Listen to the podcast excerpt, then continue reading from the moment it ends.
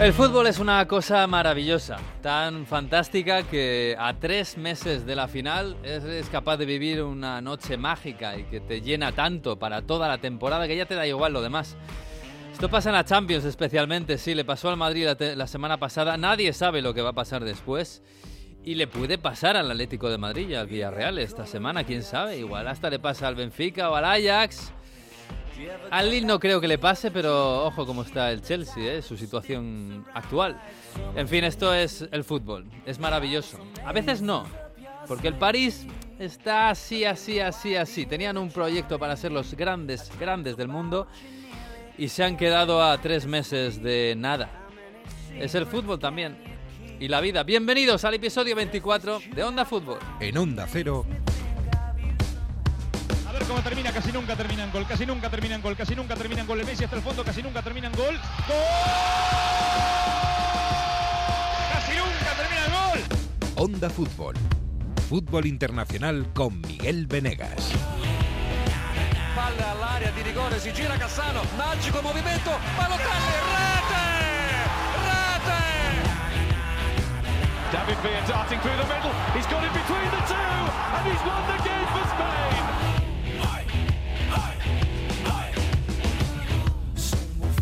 Pues sí, Champions League segundo acto esta semana. El primer acto nos dejó una locura y algunos un gran sabor de boca, otros no, porque esto es el fútbol, unos ganan, otros pierden. Y vamos a ver qué nos depara esta semana, ¿eh? que es muy, muy bonita y que va a dejar rescoldos, como los que está dejando en París. En fin, ahora vamos a ir a París. ¿eh? Hola Jesús López, muy buenas. Hola, ¿qué tal? ¿Cómo estáis? No, rescoldos hay en Londres. Ahora también vamos a ir a Londres. Tenemos mucha plancha hoy. Hola Mario Gago, muy buenas. ¿Qué tal, Rescoldos? Rescoldos. ¿Qué tal por ayer? ¿Llueve Bueno. en Turín? No, todavía no, pero esta semana parece que sí. Va, viene el Ah. Villarreal y trae la lluvia. Parece que puede venir la primera lluvia del año prácticamente, que se dice que es increíble. Hombre, la lluvia es incómoda, pero es necesaria. Te lo digo yo, que hoy me he calado entero. por Tengo que comprarme unos pantalones de moto. Porque esto, claro, si llevamos aquí cinco meses sin llover y llueve un día y nos volvemos locos todos. Pero Yo creo que el, el gran avance de la humanidad será cuando somos capaces de hacer que eh, por el día haga sol y por la noche llueva. Sí, ¿no? Entonces, sí. A partir de la una de la mañana hasta las seis lloviendo todos los días y ya no se acabó la sequía. Sí, yo, yo pensé eso sí toda la vida, pero uf, no sé, no sé. Esto de manipular Bueno, el la sábado lo se dejamos. nos- Se, nos ha dado mal. dejamos seco. Esto de manipular la naturaleza, además, se nos ha dado un poco mal. o sea que cuidado. En fin. Bueno, bueno, bueno, bueno. Tenemos Champions, ¿eh? Esta semana. Eh, Claro, después de lo que hemos vivido la semana pasada, es, es como. Bueno, a ver qué nos depara esta. Es difícil superarlo. Pero bueno, tenemos dos partidos españoles contra un equipo inglés, que es una bala perdida, un tiro al aire. Y tenemos un partido de un equipo español contra un equipo italiano que, bueno, no es que sea una- un tiro al aire, es, una cosa resistente, eso sí, pero no brillante. En fin, yo creo que el partido bonito, bonito es el de Old. Eh, Jesús, yo, yo no sé qué esperar del Manchester United. Una de cal, otra de arena. Ni el Manchester United lo sabe, claro. ni siquiera yo. Eh, fija- Fíjate, lo de Cristiano, ¿eh? es que lo de Cristiano es tremendo. ¿eh? Venía eh, eh, esta semana, el sábado, ¿no? Jugaron. Una hora antes del partido, si hacemos una tertulia del estado de Cristiano Ronaldo en el Manchester United, hablamos de que está mal, de que se lleva, que se está peleado con Ragnick, de que no mete goles. Y claro, eh, acaba el partido y ha metido un hat-trick. Sí, y el segundo ¿eh? de su carrera en la Premier, ojo, que eso es tremendo. Sí. No había marcado, hecho más que uno en la Premier antes de irse del United y ahora ha hecho el, el segundo. O sea que sí, eh, se ha reactivado justo después de irse a Portugal, porque más la semana pasada, cuando se fue a Portugal con esa lesión, que no quedó de todo claro, porque una frase de Ragni que dijo yo tengo que creer a mis médicos, eh, Sí, que es un ¿qué poco- significa yo tengo que creer a mis médicos? Vamos a ver, Ragni. No me Eh, queda más remedio, le falta decir. Cl- Claro, entonces, después de todo eso y cuando venía el ambiente más cargado con respecto a Ronaldo, resulta que se saca de la manga un, un fantástico hat-trick. Así que, a partir de ahí, pues eh, sea, no creo que sea, eh, sinceramente, casualidad que se reactive antes de la Champions tampoco, ¿eh? ¿No? Eh, y en, en el Wanda yo creo que saben un poquito de esto, de- del peligro de, de este tipo en la, en la Champions League. Así que vamos a ver qué es lo que pasa. Para mí, eh, por debajo de todo, lo que sigue latiendo aquí es que el United sigue estando mal. Sigue sin ser un equipo con mucha dirección y el otro día también lo, lo mostró ante el Tottenham. Pero eh, si aparece Ronaldo y te hace tres goles, pues claro, ganas 3-2. Eh, así de fácil es el fútbol a veces, ¿no? Ya. De todos modos, te, te digo una cosa. Yo contra el Tottenham, le- le- es verdad que el Tottenham atacaba más en general, pero me daba la impresión de que el United, digamos que jugaba con el resultado. Iba por delante, el Tottenham atacaba más. Cuando no iba por delante, eh, y, y- y me da la impresión de que incluso ni siquiera estaba muy incómodo. O sea, le, le Bueno, vi y que, más serio que que, que yo aquí, sí, yo aquí, eh, una cosa, el Tottenham es un rival no tan incómodo, excepto si les dejas eh, espacios atrás. Claro. Mm. Con lo cual me parece una, lo lógico. Fíjate el City, que le gana a todo el mundo, resulta que viene el, el Tottenham y, y le gana los dos partidos, eh, en casa y fuera. Mm. Claro, es, eh, yo creo que probablemente el mejor equipo de Europa en transición es el Tottenham. eh, con lo cual, mm, no dejarle espacio es eh, una ventaja estratégica muy importante. Y Ronaldo, si empieza marcando, te da, digamos, esa, ese poder estratégico, ¿no? Esa posibilidad de jugar así. Así que, en ese sentido, es lógico. Y es verdad que el United se siente más cómodo para mí cuando puede jugar em, más arropado. Y sobre todo eh, eh, lo- la clave para mí de este United son los errores en la salida de pelota. Cuando está más expuesto cuando Maguire está más expuesto Barán no ha acabado de, de hacer un buen año de momento. Em, ahí es cuando tiene más problemas el equipo de, de Rangnick y antes de Solskjaer cuando le presionas fuertemente a la salida de pelota. Y yo para mí ese es el camino del, del Atlético. Aún así como digo tiene tanta pólvora arriba, ha, pasado de no tener delantero en el derby a tener a Ronaldo y tenía también preparado por si acaso a Cavani. Entonces, claro, eh, es una diferencia gigantesca, ¿no? Entre una cosa y la otra. Pues sí, desde luego. Y eh, con el 1 a 1, de- es verdad que la- claro, el Atlético de Madrid igual co- con Griezmann y Diego Costa de hace casi 10 años, pues sí que sería más peligroso, ¿no? Un poco por, por eso de las transiciones rápidas. Pero ¿qué, qué, qué United más o menos eh, esperamos? Esperamos a Cristiano arriba, eso seguro. Jadon Sancho parece que ya se ha hecho muy fuerte en, el- en la titularidad. Pogba parece que ya es titular. El otro día jugó de media punta, incluso, ¿no? Estaba jugando por la izquierda Sí. y ahora ya de media punta. Bueno, liberado. No estaba, no estaba Bruno, ¿eh? Hay que recordarlo. Sí.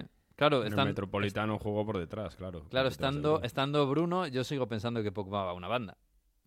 A una banda. Bueno, yo, más viendo a Ragnick, eh, yo creo veo más un, un mediocampo en el que se estén los dos. Eh, por ejemplo, contra el United, contra el City, en el derby, jugaron los dos alternándose el puesto de falso 9 porque no había 9. Bueno, sí. Eh, pero en otros partidos yo lo veo más a un centro del campo, depende de lo que quiera, de si quiere dar un pasito más adelante o un pasito más atrás. Ha alternado a veces un 4-3-3, entonces en, en el centro del campo estaban Bruno, Pogba y un tercero que podía ser Fred o podía ser McTominay más habitualmente.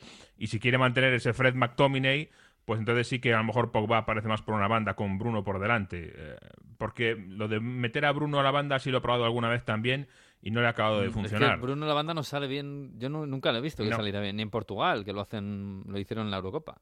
Pero si metes a Pogba en banda te caga. Y, y Sancho es, eh, digamos, fijo. eh, Te Tienes una banda Sancho y otra. Sí, es que Rashford no te creas tú que está últimamente jugando mucho. ¿eh? De hecho, hay hasta eh, rumores insistentes de que puede estar pensando en verano en, en cambiar de equipo Rashford. No, no está teniendo un buen año y no Mm. está confiando en el eh, Rangnick, porque incluso por delante de Rashford ahora mismo claramente está el Anga, el chaval Sí. joven que lo ha hecho bien y ojo porque también puede ser eh, un factor interesante en el partido. Está claramente en crecimiento y a veces en algún partido ha sido eh, eh, el soplo de aire fresco del ataque del United era el Anga. Era el, el Sí. que se movía, el que aparecía más, el que tenía parecía las ideas más claras y era más incisivo. Mm. Con lo cual, yo creo que por delante está el Anga que, que Rashford. Yo en, el- en un United que me lo imagino un poquito más arropado contra el Atlético de Madrid, yo me imagino un Fred McTominay, incluso, bueno, Matic. Matic el otro día jugó bien. A mí Matic siempre me ha parecido un centrocampista fantástico, ya, ve- Sí, ya es veterano. fantástico, pero le falta gasolina, claro. Sí, sí, ya, ya, claro, ya no, ya no le da tanto. Pero bueno, me parece que es el más inteligente de los que están en el centrocampo. Pero bueno, sí, Sí, sí. seguramente McTominay y Fred. Y luego Sancho, Pogba, Bandas y eh, Bruno y Ronaldo. Ese es el 11 que me imagino, digamos, super titular del, del United. Ahí puede haber muchas variantes. Pero yo, yo es más o menos lo que me imagino. Luego en defensa están teniendo problemas. eh, yo, no sabría muy bien decir. Bueno, no sé muy bien qué le ha pasado a Van Bissaka en la banda derecha. El otro día vuelve a jugar Dalot. Eh, jugó Telles en, en la izquierda por la ausencia de Show, que, que en realidad tampoco sé muy bien qué le pasa. Dijeron que era enfermedad, ¿no? Pero Y, lo de sí, ha habido varias. A ver, de, hecho, De Gea no iba a jugar el partido eh, porque el día anterior da positivo en un test de COVID, pero se ve que era un falso positivo porque al día siguiente le repitieron los tests y dio en todos negativo, con lo cual pudo jugar. Así que yo no sé si en esto que no han dicho que alguna ausencia rara de, por enfermedad si tiene que ver con los tests. Eh, está mm. subiendo otra vez el COVID en Inglaterra, ¿eh? Ojito. Ya, joder, pues estamos otra vez para otra ola más. Madre mía, cuando pensamos que se había ido. Bueno, y, y, y Maguire Varano Lindelof, que, que, tampoco está muy clara la cosa, ¿no? Eh, Maguire sí, por supuesto, aunque, aunque se metió un gol en propia puerta este fin de semana. Vaya semanita ya Maguire, ¿eh? Sí, Maguire es un poco, también es un poco el símbolo a veces del, del United, ¿no? Lo que le pasa al United parece que es lo que le pasa a Maguire, para bien y para mal. y fíjate, es que hay una reflexión aquí. Eh, la selección inglesa, que fue defensivamente lo mejor de la Eurocopa prácticamente, no encajaba un gol ni a tiros, con Stones Maguire, que venían los dos de hacer un muy buen año. Pues fíjate dónde están ahora Stones Maguire. Stones que ya no juega porque ha perdido el puesto con, eh, con Rubén Díaz y con Laporte, y Maguire, que sí que juega, pero a lo mejor era mejor que no jugara mucho. a veces, o sea que Sí, pero es el fijo, ¿eh? A Barán se lo han cargado. A veces, este fin de semana jugó. Pero Maguire, bueno, es el capitán del equipo. y dicen las malas lenguas que además que no se acaba de llevar de todo bien con Ronaldo, que es uno de los problemas, que Ronaldo eh, ha uh. llegado queriendo ser eh, jefe del vestuario y el que ya era jefe del vestuario no se lo ha tomado muy bien. Eso, eso nos cuentan en los mentideros. Uy, Maguire. Ahí estará Bruno haciendo de, cascos azules, ¿no? Imagino. Bueno, opciones que le damos al, Atlético de Madrid, a mí esto me parece dificilísimo. Pero no por el Atlético de Madrid, sino por el United. Y por el Atlético también, es decir, e, están mejor que en, que en, la ida, desde luego, o que hace un mes ha venido mejorando mucho el Atlético de Madrid.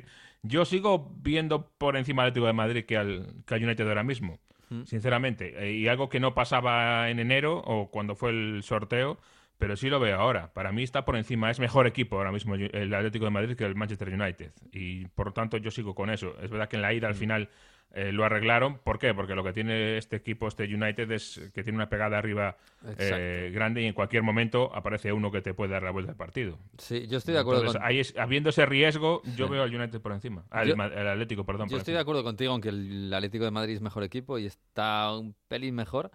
Pero es que el, problema es que el United, estando mal, eh, pues lo que dices tú, tiene pólvora arriba. Y ahí eso sí que me da miedo. Yo veo un 50-50 y si me la tengo que jugar, casi que veo un 51% para el, para el United. Por aquello de que además juega en Old Trafford. Y hay una cosa que yo creo que puede ser determinante, que es la, baja de Jiménez para el Atlético de Madrid. Que es verdad que es un defensa solo, pero que físicamente eh, yo creo que podría frenar más, podemos decir así, ¿no? Es un defensa que, tiene el físico para aguantar a Cristiano Ronaldo. Mm. Sin Jiménez quiero ver a ver cómo, porque Cristiano en Champions lo sabemos, que se va a exaltar. y, y que el Atlético de Madrid este año en defensa sí que es verdad que está cometiendo errores. Y claro, esos errores con Cristiano delante... yo creo que va a ser la clave. Si, si logran frenar a Cristiano, no solo al principio, sino todo el partido, porque lo hemos visto en la fase de grupos, como el Villarreal hizo fantástico partido, pero te llega a los últimos cinco minutos y te hace dos goles de la nada, o la Atalanta, que en la fase de grupos en Bérgamo también lo estuvieron sometidos, pero desde un tiro de fuera de la Liga Cristiano, pues ahí va a estar la clave. Es que estos dos partidos, contra el United y contra la Juve, son de no despistarte ni un momento. Eh, los dos, ¿eh? En un momento dado, el Atlético de Madrid y el Villarreal se pueden sentir cómodos en el juego. Ah, estamos dominando, no estamos sufriendo. Pero claro, con dos delanteros que, te, que, en cualquier momento, mínimo error, te lo van a, te lo van a hacer pagar. Porque la Juve, eh, este fin de semana no fue titular Vlaovic. Pero bueno, va a seguir siendo el, centro de atención y el centro del peligro del, de la Juventus, por mucho que Morata este fin de semana haya estado muy bien, que lo ha estado, con dos golitos. No, la Juve, que nadie piense que va a ser una Juve que va a ir a todo el ataque contra el Villarreal. Es verdad que sí que me espero una Juventus que esté un poco más suelta porque han crecido en el centro del campo Arturo y Locatelli y, esto les permite al menos tener algo más de peso en el partido en el centro del campo. Pero sí, está claro que Blaovic, Morata van a ser los grandes peligros de, de la Juve con cuadrado subiendo por banda y intentar abrir a un Villarreal con transiciones rapidísimas, ¿no? Y, la duda es si, si, vamos a ver de nuevo ese 3-5-2 que se convierte en 4-4-2, moviéndose y, a ver si, si son Bonucci y Chiellini con... Yo, ¿Chiellini vuelve al 11, tú crees? Sí, no sé si titular, pero... Pues lleva un montón sin jugar, ¿no? Bueno, un Messi y algo, pero lo están preparando justo para eso. He visto muy bien a Delic, de todos modos, en esta, este fin de semana, viéndolo Mm. de cerca, que Marasi en Genoa se puede ver muy bien porque estás muy cerca y es increíble lo que manda Delic, o sea que yo creo que Delic no se va a caer del 11.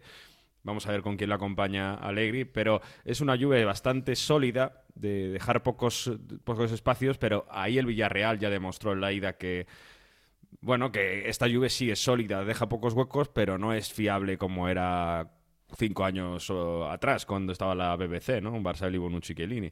Entonces, eh, creo que va a cambiar poco el- la Juve respecto a esa ida. Dybala vuelve, pero no, ese sí que no tiene pinta de ser Mm, banquillo. titular. Vamos a ver la segunda parte. Y, y eso, yo creo que va a ser eh, de intensidad del Villarreal. Tienen que aguantar esas transiciones largas y esos balones al espacio donde Blaovic puede ser eh, letal. Opciones que le ves al Villarreal, 40%. 40%. Yo aquí soy, sí, yo más o menos soy pesimista, más que en el caso del Atlético de Madrid, porque el- la Juve va de menos a más y, y el corto muso de Allegri, aunque no están defendiendo bien, al final eh, matan los partidos un poquito y... y Pero es no- Es difícil, ¿eh? no están defendiendo bien, pero yo creo que eh, limitan mucho los daños. O sea, Sí. sí, tienen algunos errores defensivos porque, insisto, no son fiables 100%, pero es que eh, para recibir gol tienes que aprovecharte de eh, un medio error que hacen. Por ejemplo, eh, le ha recibido gol de la Sampdoria desde un desvío de falta y es verdad que también hicieron un penalti en contra pero también eso, algo fortuito. Entonces hay- tiene que encontrar algo fortuito el Villarreal para, para, for- para forzar ese error defensivo de la Juventus. Y bueno, en el estadio no es fácil, ¿eh? porque es un ambiente que aunque no va a estar hasta arriba, porque está el 75% todavía, pero es un ambiente que intimida y bueno, quiero ver al Villarreal eso, sabiendo forzar a la Juve a liarla atrás.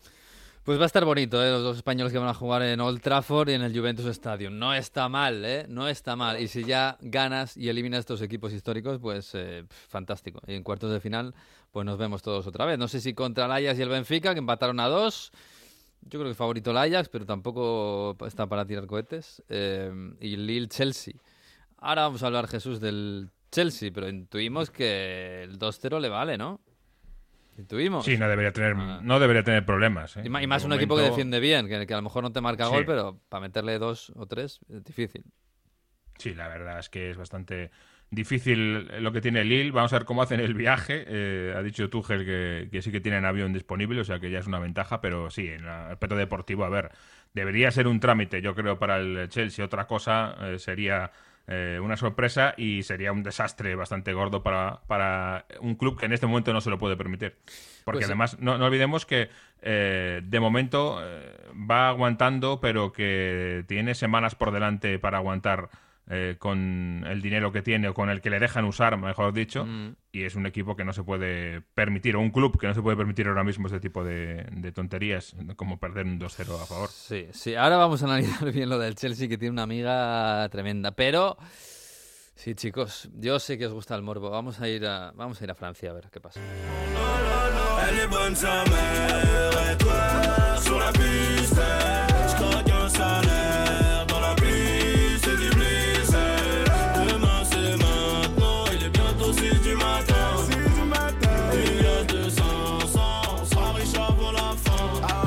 Pues sí, la- nos vamos a ver a la Francia que madruga. Me 7 Radil, Manu Terradillos. Hola, muy buenas, Manu. Bonjour, hola, ¿qué tal? Bonjour. Buenos días a todos. ¿cómo ¿Qué tal? Que me, me da- voy contacto. ¿eh? ¿Qué tal está Francia? Oye, estáis dejando, estáis dando por muerto al Lille muy rápido, ¿eh? Que, ¿Sí? que está, está en pleno ascenso en Francia. ¿Tú crees? ¿Tú crees que al A Chelsea ver, le mete eh, dos o tres? No sé cómo decirte, no se sueña con la remontada, pero Ah. bueno, eh, oye, son dos goles, no cuenta el gol fuera de casa. Desde que fueron goleados por el PSG no han vuelto a perder eh, y están ahí peleando los puestos de Europa. eh, Mm. Están ahí a punto de meterse. Entonces, bueno, a ver si Jonathan David tiene un buen día, eh, a saber, Mm. a saber. Bueno, bueno, oye, yo- pues, con que deis vidilla la, con que den vidilla la eliminatoria, yo casi que me conformo. ¿eh? Oye, un golillo así rápido de Sí, Jonathan David sí. y nos divertimos un rato. Sí, sea. sí, ahí Tuchel metiendo 18 defensas, ya me lo imagino. ya. Anda, anda, anda. que, a ver, Manu, ¿cómo está, cómo está, cómo está la cosa en París? Bueno, está, está fea, está fea. Hoy, último detalle, ha amanecido el Camp de Loge, el, eh, el centro de entrenamiento del PSG con pintadas. eh, insultos y críticas a directiva y jugadores. Mm, Nos han informado que han sido pintadas a lo largo de 40 metros, luego se han, han procedido a limpiarlas, el club no ha, no ha desvelado el contenido, pero bueno, han hablado de insultos. Mm. Y bueno, pues es un poco el día después de lo que hablábamos ayer, de, de un partido. en el que- Partido esquizofrénico el del París contra el Girondins, ¿eh?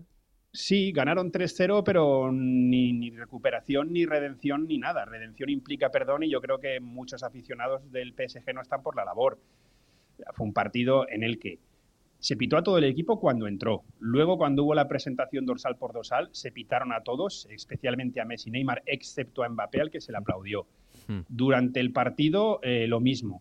Eh, pitos especialmente para Neymar y, y para Messi. Olés cuando hacía alguna buena opción el Girondin de Burdeos. Sí se celebró el gol de, de Mbappé el primero, pero no por todos. ¿eh? Hay algunos que dijeron algo así como, bueno, no voy a decirlo, pero nos da igual, pero dicho de una forma un poquito Sí, peor. Sí, no es la repampinfla, más o menos. Eh, más o menos. Eh, el- los aficionados estos, los ultras del Vigage Hotel de, de uno de los fondos se fueron en el 42, 43 de juego Madre. Y quedó ahí, hubo pancartas pidiendo la dimisión de la directiva, mandando a Leonardo a la picota y se quedó ahí porque luego hubo un importante despliegue de seguridad. No hablo de, de- de temas violentos porque en principio lo- los ultras ya habían dicho que no querían Mm. nada. y Sí, porque el, que- el sábado hubo un comunicado de los ultras, no sé si no sé cu- cu- qué Sí. porcentaje de la afección es, pero bueno, eh, diciendo que iban a hacer una manifestación, pero no violenta ni nada, pero bueno, que, que estaban en contra de bueno de todo lo que había pasado y de toda la Sí, gestión. se, se quejaron prácticamente de todos. Pidieron la, sobre todo la dimisión de Al-Gelaifi, que yo creo que es la primera vez y que es importante porque es Al-Gelaifi el, el que allá por 2006, 2016, 2017 les permite volver al estadio. Porque desde 2010 que hubo enfrentamientos, sí, eso ya lo hablaremos otro día, pero bueno, hubo la una división años anteriores, se intentó dividir a los ultras, se creó un grupo que era como de extrema derecha, el otro era más diverso, más inclusivo, y en 2010 hubo peleas, hubo un muerto, y entonces se, le- se les echó, y hecho por decreto se obligó a ciertos grupos a disolverse, y Mm. fue el Gelaifi el que les permitió volver en, bueno, 2016 unos pocos y 2017, y lo dicen, no, no olvidamos nuestro pasado, pero, eh, como diciendo, no olvidamos lo que has hecho por nosotros, pero no eres el hombre eh, para esta situación. Mm. Eh, se habló de un Pochettino que es imposible que tenga mando en plaza cuando todo el mundo sabe que es- no es él el que decide, jugadores que pasan más tiempo en la semana de la moda que con los aficionados. Y se habló de esta protesta en la que pedían a todo el mundo que se uniese, pero que sin violencia.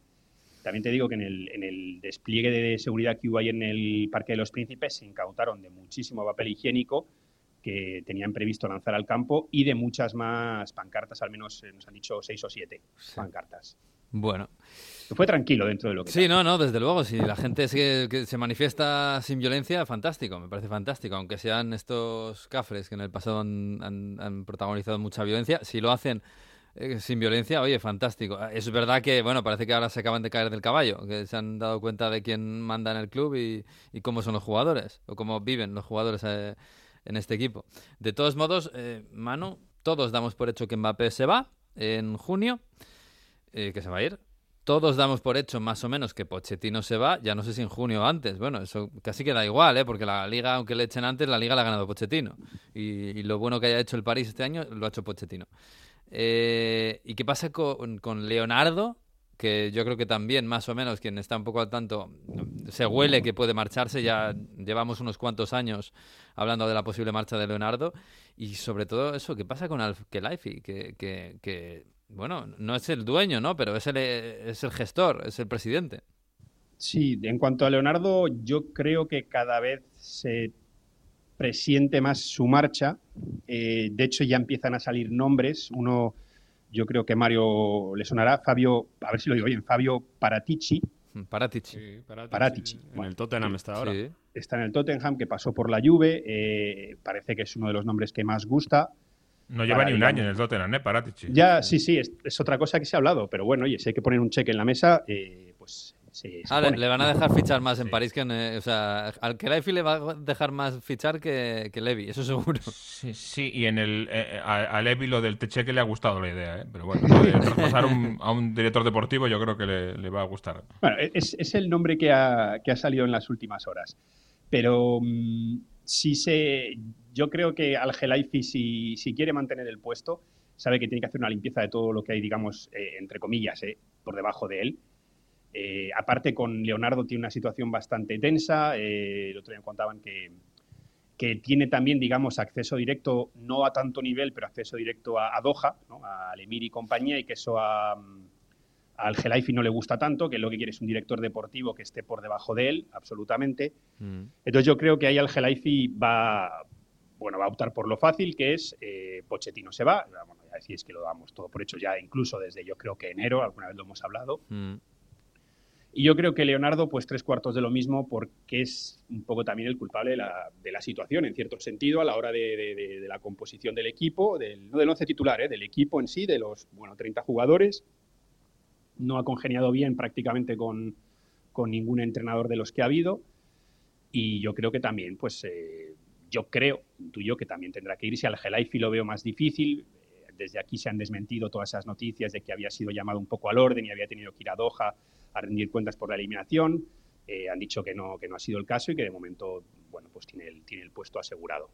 De todos modos, mano, eh, claro, eh, para el Gelaifi es, la situación es terrible. Ya lo avisábamos la semana pasada, que, que si pierde el Madrid, bueno, hay un po- poquito de follón porque siempre hay follón cuando pierde el Madrid en Champions, pero que si perdía el París era una debacle.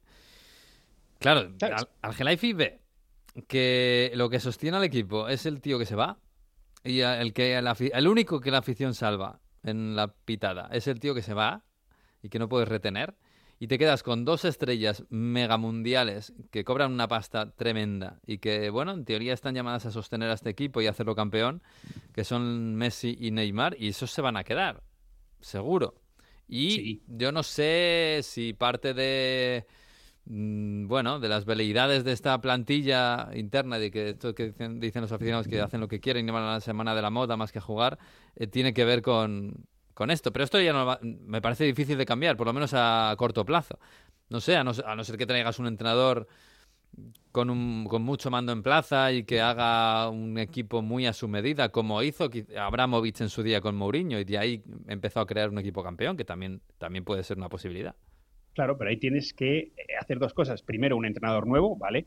Y luego fichar a medida de ese entrenador, que es lo que no se ha Claro, claro, darle, darle al entrenador mando en plaza de verdad. Para, Claro, y para luego todo. que haya, que haya hueco, porque un problema muy grande que tiene el, el PSG es quién se va a ir y a dónde. Hmm. Porque incluso aunque no estés contento con Messi, que luego se ha desmentido de Barcelona, pero salió aquí también la información de que había contactado al Barcelona para intentar volver, Barcelona no puede pagarle. Claro, que, ¿Quién que va a ¿a quién pagar a puede Messi? pagar a Messi ahora mismo? Tiene un contrato de 50 Claro. millones al año. Y digo yo que el París tendrá. Que, no, City, no pero querrá regalarlo. Visto lo visto, claro, y City visto lo No, y aparte yo creo que si se va Mbappé no, no van a querer, no van a permitir que se vaya Messi, no van a, no van a pedirle que se vaya porque sería perder, digamos, a, a dos de los tres fantásticos. Pero hay, hay jugadores, sacaba estos días el equipo una lista y, y son jugadores, digamos, estaban los que se pueden ir, los que se quedan y los que se quedan porque no te queda otra. Y había ahí varios nombres, desde Kursawa, Sergio Ramos eh, estaba en esa lista también, estaba Gueye, que me extrañó, pero estaba también en esa lista, y estos son eh, eh, Herrera, estos son jugadores Gueye por que el tienen un, sueldo, tienen un sueldo muy alto para, digamos, su, su nivel de mercado, por así decirlo, y no van a irse. O sea, no van a irse, no, no. Muy difícil que un club venga y les iguale la, la ficha, el, el salario, el sueldo. Entonces, va a ser muy difícil. Y de hecho, ¿te acuerdas que hemos hablado hace algunos programas de, de posibles fichajes y que es un perfil totalmente distinto? Mbappé, que hablábamos de Nkunku, eh, ha sonado por ahí Paquetá también. eh, entonces son... También es verdad que hasta que no hay un entrenador nuevo no se puede saber, pero se habla más de jugadores de un nivel un poco más bajo, por así decirlo, a, Mm. a nivel mediático que de, de Haaland, por ejemplo, en París. En O sea, París de Haaland, de lo dan mucho. por, por apartado. no, no es una opción. No se habla, a ver, eh, es extraño porque no estaría de más que, digamos, aunque fuese por simple estrategia, un poco como me parece a mí que lo ha hecho la porta, decirlo de vez en cuando para que los aficionados estén tranquilos. Es verdad que aquí el tema de la prensa, eh, yo creo que con el tema de Mbappé y el Real Madrid, aquí han aprendido, han hecho un cursillo acelerado de cómo publicar ciertas cosas, porque yo los primeros meses veía un desequilibrio entre lo que salía en, en España y lo que se publicaba aquí. Mm. Y hablabas con periodistas franceses y decía, oye, pero ¿habéis visto esto que han sacado en España que Neymar se ha ido de fiesta dos días? ¿Qué tal? Ah, ah, no, bueno, pero, ah, bueno, sí, pero no, ¿sabes? Como, que hay, que hay otro nivel y como que ahora han, han aprendido y bueno, hemos visto como eh, la semana después del partido de la ida, prácticamente cada día o cada dos días salía una noticia sobre contactos con Mbappé para renovar, etcétera, etcétera. Eh, pero yo creo que la prensa no está dada a esos juegos de publicar, mm, pues oye, filtraciones de ahora Haaland o no. Mm. Se publican muchos menos nombres, pero Haaland no es un nombre que salga, digamos, especialmente. No es algo así como el objetivo para, para sustituir Ya, a ya, Mbappé. no, pero- ¿Y Cristiano Ronaldo? Mm. Tampoco lo he oído, ¿eh? Así ¿No? últimamente. No, a, a lo mejor lo han dicho en algún sitio, pero no. No. También ahora es verdad que hay un cierto impasse, ¿eh? que, que fue la euforia del partido de la ida. Ahora, Sí, se ahora están recogiendo los rescoldos. Claro. Y habrá que ver igual en, en las próximas semanas cuando haya que vender algo, entre comillas, al Sí. aficionado, porque la liga no se la vas a vender porque ya la tiene o ya se da por hecha. Entonces habrá que animar un poco todo de otra forma. Pues Hombre, que quedan tres meses. Duros, durísimos. Tres ¿eh? años creo que quedan más que tres meses. ¿eh? Es que- mía. Claro, es que yo, yo creo que lo que tienen que, que pensar Argelaifi y, y los de Doha, etcétera, es el modelo, porque lo que ha fracasado, no sé, a lo mejor a lo mejor podría triunfar, no lo sé, pero hasta ahora lo que ha fracasado es el modelo, el modelo de fichar los cromos del pues al PC Fútbol. Eh, haces una campaña en verano espectacular de marketing, todo el mundo se cree que es el favorito de la Champions, pero luego no tienes un, digamos, no tienes un sistema deportivo encabezado seguramente por un entrenador que haga que esos jugadores pues se tengan que poner las pilas y, te- y- que, tengan, ya, ya no solo en cuanto a actitud, sino en cuanto al, al, al- al juego en el campo. Y eso, no sé, o sea, si no tienen la perspectiva, si, si el camino que va a seguir al Gelaifi es volver a buscar fichajes, pues vamos a volver a lo mismo. Y yo no sé si, si pueden mejorar lo que hay en cuanto a No, fichajes. Aparte es un modelo que yo creo que no, que hemos visto que no funciona. Y no te hablo de París, eh, el Madrid de los Galácticos o el Madrid este que fichó de una atacada, creo que fue a Kaká y a Cristiano, que dijo Florentino lo de Mm. tenemos que hacer en un verano, lo de tres veranos. Tampoco el Manchester City ha, ha- necesitado su tiempo para construir un equipo campeón. El, el Chelsea, también me acuerdo de la época de la llegada de Abramovich y los nombres que salían, pero necesitó su tiempo para, para crear un, un equipo. Mm. Eh, entonces yo creo que ahí está claro. Eh, evidentemente el Gelaifi tendrá que, tendrá que reflexionar, pero ya ahí es donde te digo, el, el problema es quién venga, que yo lo decidan, me cuesta muchísimo verlo, de verdad. ¿eh? Igual me la tengo que comer con patatas, eh, la, la- la afirmación, pero me cuesta muchísimo pensar que vaya a venir. Y luego ver qué fichajes puedes hacer, porque es verdad que sin Mbappé se te va a liberar una buena parte de, de salario, pero no vas a tener un traspaso, que no es lo mismo haber cobrado esos supuestos 200 millones del, del verano pasado. Pero a ver qué huecos hay y a ver cuánta gente se va, porque es que en Francia la, la media casi de, de jugadores por equipo es una treintena. Mm. Entonces Sí, sí. tampoco hay tantas fichas y ya están también los aficionados muy molestos con el pro- pro- poco protagonismo que se está dando a los jóvenes. Eh, por ejemplo, eh, a veces que entre Draxler o que entre jugadores que ya prácticamente los das por amortizados, amortizados cuando dices puedes meter a Simmons o Simons, puedes meter a Michoud, puedes hacer Sí. otro tipo de cosas. Sí, no, nunca. Y pero- si, y si, perdona Miguel, y si no viene Zidane, ¿quién es la alternativa? ¿Quién se habla en Francia quién es la alternativa? Galtier. No he visto todavía ningún nombre que sobresalga. Galtier, bueno, Galtier está en su primer año en Niza. Mm, No lo está haciendo mal, es un entrenador mucho más pragmático, es un entrenador un poco más eh, resultadista. No sé si es lo que va a convencer a los aficionados del, del PSG o sobre todo, digamos, a los jefes del PSG, pero está bastante, bastante abierto todo. ¿Pero El hecho ¿Cuándo de fue que el es- último entrenador francés del PSG? Yo no Eh, recuerdo ahora mismo. Logan Blanc puede ser. Logan Blanc, Sí, sí, Blanc, sí. seguramente. Sí, que no lo hizo Pero mal. Mira, mucho, ese sí ¿eh? has- ha salido, eh, pero un poco más en, digamos, en foros y de, de aficionados y demás, porque eso luego todo es un, es un ecosistema espectacular. El tema de los aficionados del PSG organizados en foros, hay medios amateur asociativos que funcionan casi como medios profesionales y ahí, ahí te empapas muy fácilmente del sentir. Mm. Y es un nombre que has, tímidamente ha surgido. Dice, al menos, oye, nos aseguramos alguien que intente jugar bien y que sepa lo que es esto y que, y, y que conozca París y que se le respete en París. Lo que pasa es que Blanc lleva sin entrenar tiempo, ¿no? O, o so- o no recuerdo yo. Ah, mira, está- estoy mirándolo ahora. Está, está en el Al Riyadh, en Qatar, Claro, teníamos perdido la pista desde el París, desde 2016. Oye, una reunión con el Emir la tiene fácil Sí, pues la tiene ahí, la tiene, sí, sí, es, es ir al barrio de al lado y, y llamar a la puerta. Bueno, no, No, pero sé. es, es muy difícil. Los aficionados Sí. quieren, un, quieren un- un- una reforma absoluta y quieren gente que respete al club y que Mm. sienta al club. Eh, y eso es Mm. difícil viendo cómo se ha construido en los últimos años a, a base de grandes fichajes. Y no, Eso es muy- eso es muy no, pero complicado. claro, Eso en un equipo de este tipo. Yo, Jesús, me yo esta semana me preguntaban y me acordaba del Chelsea. Y el Chelsea de Abramovich eh, funciona, acaba funcionando cuando le dan el mando a Mourinho, que a Abramovich no le gusta el, el juego de Mourinho, pero le dicen, este tío va a, crear, va, Sí. va a formar un equipo, y forma un equipo, y no lo forma fichando a, pues eso, a Messi, Neymar, Mbappé, o de la época, a Zidane, a lo- Shevchenko, ¿no? Fue. a Se- pero Shevchenko Sí. ya fue después, empezó con Hay una clave que es que yo creo que aquí hay una clave que yo creo que Am- Abramovich nunca pretendió jugar a ser director deportivo Claro. o nunca quería eh, sí que tiene sus gustos y obviamente pues su estilo por ejemplo de echar a entrenadores eh, a los cinco minutos de llegar eh, eso es claramente eh, sello propio pero no es lo de tengo un club para jugar al PC fútbol con él y, fichar a todas las estrellas. No es eso lo de Abramovich yo creo que ahí está la clave.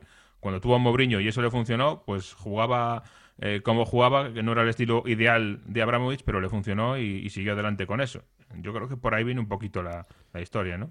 Oye, Lauren Blanc está sin equipo, ¿eh? que el- al Sí. Rayán le echó hace un mes. o sea Ah, que- justo hace un mes. Mira, yo no estaba mirando yo la Wikipedia y ponía 2022. Claro. Bueno, pues mira, está, está solo y, si, y con Qatar la tiene ahí. O sea que puede ser una opción. Ahora mando un email a los del PSG. para Mándale. decirles, oye, Nada, mándaselo a Logan, que es mejor. A Logan. Atiende Oye. más, atiende mejor, sí, sí, tiene más feedback.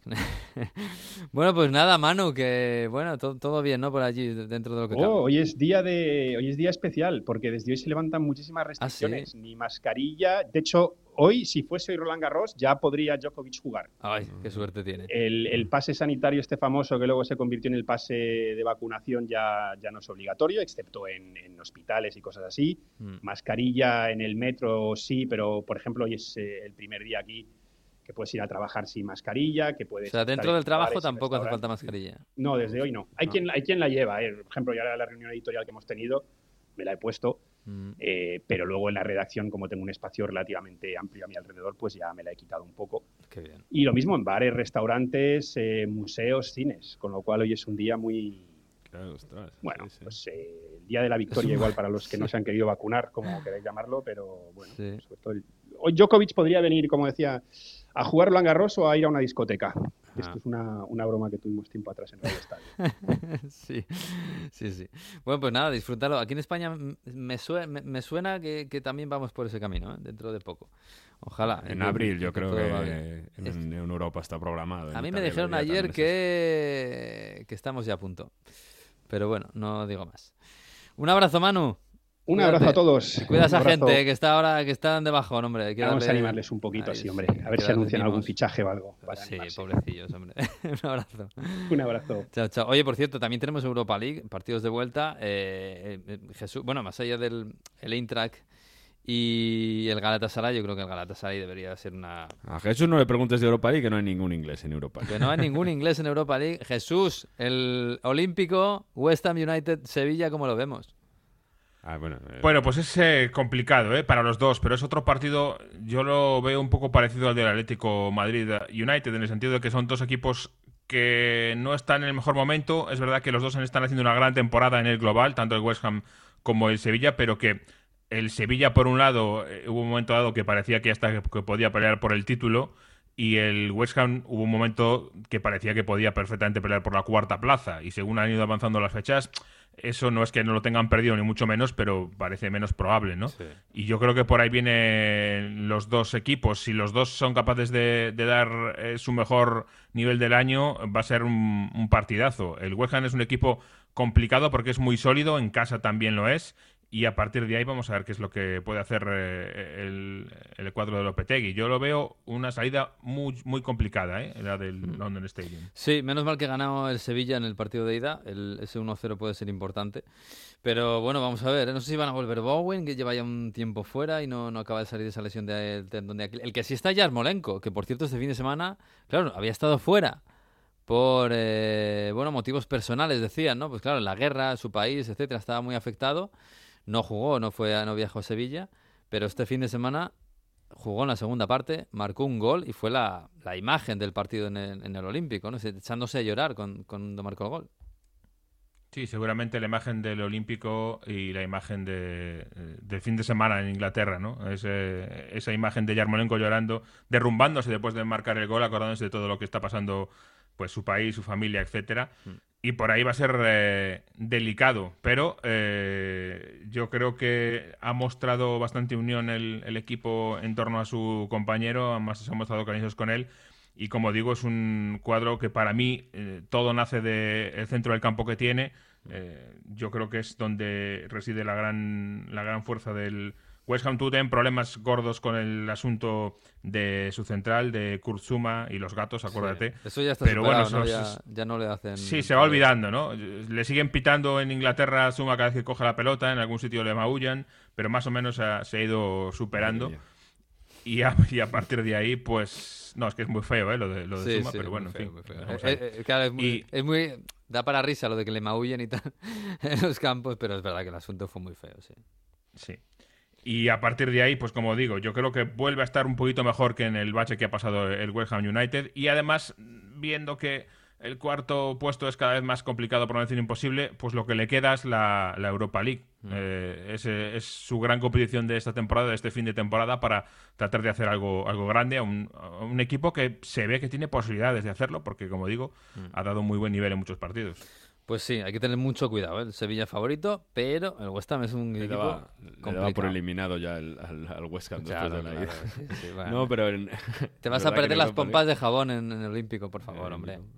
Que eh, en Europa League el, el otro día vi un vendaval llamado Rangers de Jovan, Bro- de Jovan Bronjos que, que juega fantástico el Rangers. ¿eh? No, no creo, no sé si tendrá mucho recorrido, pero es muy bonito de ver al- jugar al fútbol, igual que en Conference. Yo sigo con mi carrera personal en la Conference League, creo que es el único que la ve. Eh, Pero el Bodo Glimt, otro día, que, que fue el equipo noruego que goleó, a la, que goleó a la Roma en la fase de grupos, hizo un partidazo contra la Z. Es que juega el primer toque. No, de verdad, si, si hay opción, no sé si en España se verá. Sí, aquí sí, se da, se ve, se ve. Yo el otro día estuve viendo el partido ¿Sí? de la Roma, sí, sí. Pues el Bodo Glimt, de verdad que juega un fútbol, eh, son chavales como ojeadores de equipos españoles, fijaos, porque hay gente ahí que, que juega muy bien al fútbol. ¿eh? Bueno, habrá que echarle un ojo. Pero yo creo que en España, poco, ¿eh? Poco. Pero bueno, estaremos con las pompas de jabón en el Olímpico. Oye, que hay que hablar de, hay que hablar de Premier porque hay que hablar del Chelsea y la que tienen liada ahí.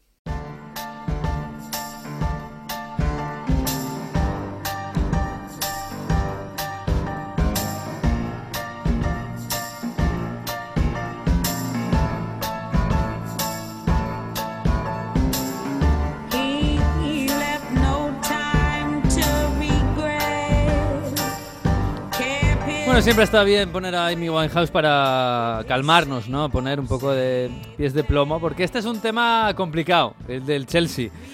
Jesús, eh, se- no es una semana como para ser empleado del Chelsea, desde luego. Casi, No. casi ni para ser aficionado del Chelsea. Claro, pero esto tiene tantas aristas que es, que es muy complicado todo. Eh, hay que ver, claro, la situación desde muchos puntos de vista, pero la situación ahora mismo es que el Chelsea está embargado prácticamente, ¿no?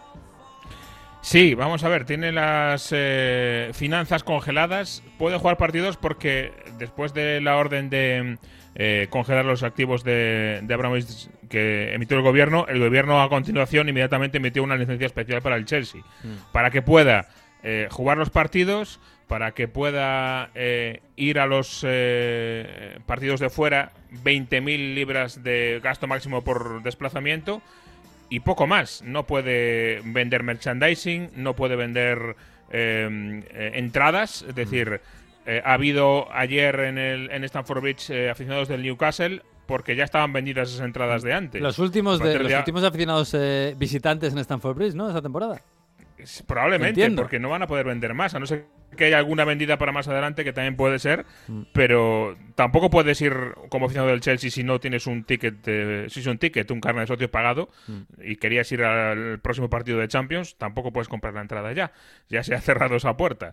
De hecho, el viernes en el partido del- de los reservas del filial del Chelsea, eh, regalaban las cosas en la cantina. Si ibas a la cantina y pedías un, un té y una pie de un chicken pie, pues eh, te la regalaban porque no te la podían cobrar. Así está la cosa en, en el Chelsea ahora mismo. Es una situación absolutamente eh, hilarante. vamos. Claro, y hilarante además- no sé si es la palabra, pero es surrealista. Sí, claro. Además, eh, bueno, la historia que salió el sábado creo que fue, que no podían ponerle gasolina al autobús eh, yo- porque, porque tenían las tarjetas canceladas de, o congeladas de, de Barclays Bank, que es el, que- el banco que tenían. Pero claro, quiero decir, si les han dejado 20.000 libras para, para desplazamientos, les tendrán que dejar echar gasolina o lo que sea. Tienen que, te- decía Tuchel, si no podemos ir en un avión a partido Champions, pues eh, cojo yo el coche y nos vamos como sea. Ha dicho que, que él puede conducir una furgoneta. Ya, pero Para- la furgoneta muy grande para meter a todo el equipo. No, bueno, lo de, lo de la, eh, la gasolina es un, eh, es un problema separado. Es que eh, Barclays, que es el banco, dijo que de momento congelada todo iba a estudiar bien los términos legales de esa licencia especial del gobierno. Porque lo normal en una empresa de Abramovich es que no pudiera hacer absolutamente nada. Esto es, un, esto es algo especial, un permiso que concede el gobierno porque es un club de fútbol, eh, entonces se considera que ah, un, eh, una entidad de la cultura o el deporte pues puede tener ese tipo de, eh, de permiso para seguir adelante con su actividad, ¿no? Para no eh, perjudicar al club más que, a- que al dueño. Por lo tanto, el Banco Barclays ha dicho que cancelan todo, o mejor dicho, que suspenden todo y que van a estudiar exactamente legalmente dónde están eh, sus responsabilidades, etcétera. Pero vamos, eso se espera que vaya a ser muy pasajero y que se recupere no la normalidad, sino que pueden recuperar el uso de las cuentas y las tarjetas para los eh, los aspectos regulados Hombre, en la que- licencia. Que, tiene Ha que viajar a Tuchel- Lille. O sea, mira que, mira Claro, que no ha está dicho lejos. Tuchel que ¿eh? cree que van a tener un avión, que cree que para Ya, Lille. Les, les llegará en 20.000 libras, imagino que les llega para, para un vuelo charter, no, no tengo ni idea de cuánto va, Claro, cuesta es un que vuelo 20.000 charter. libras yo no sé si eso Pero si no, para- está el Eurostar. Claro, y luego, y luego, claro, vuelo y luego eh, hotel, que tendrán que meterse en algún hotel. Y lo- no sé, digo yo. no Bueno, sé. los jugadores son, son muy de volver, son muy de, vol- de volver eh, justo después del partido. Hay ya, obviamente, hay memes de, imagínate, de, de los jugadores del Chelsea llegando a Calais en una barca a remo Ya, y, ya, ya. pidiendo habitación en una posada. En fin, Claro, total Lille está cerquita, pero bueno, algún desplazamiento más lejano les va a tocar, no sé.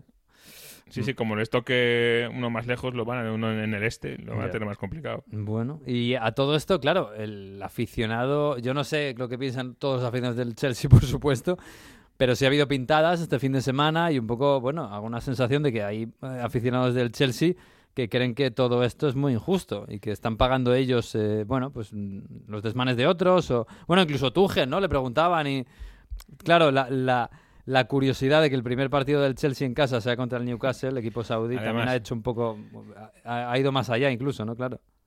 Claro, por encima era como eh, fuego en el fuego. Al final, eh, los aficionados del Chelsea, eh, en general, a ver, los que vemos, obviamente hay muchos, pero es verdad que hay una parte de ellos que está enfadada porque, como tú dices, pues dice, bueno, y a nosotros que nos cuentas de la guerra de Ucrania, ¿no? Mm. Pero claro, es que del mismo modo, pues tienes un millón y medio, mil millones, mil quinientos millones de eh, libras que te han ido dando durante todos estos años en tu club, ¿no? Eh, Mm. Que venían de Roman Abramovich, que a su vez venía de donde viene, porque no hay que olvidarse de esto, que al final de lo que viene esto y de lo que se trata es que el gobierno británico dice que hay unos eh, eh, clarísimos lazos entre Roman Abramovich y Vladimir Putin, que es algo que más o menos se suponía, pero que nadie lo había puesto tan claramente negro sobre blanco, ¿no? Entre otras cosas porque, y se sabe que, que durante todos estos años eh, Roman Abramovich estaba eh, demandando a los periodistas ingleses que intentaban publicar cosas en este sentido Mm. y demandando de forma exitosa, con lo cual al final,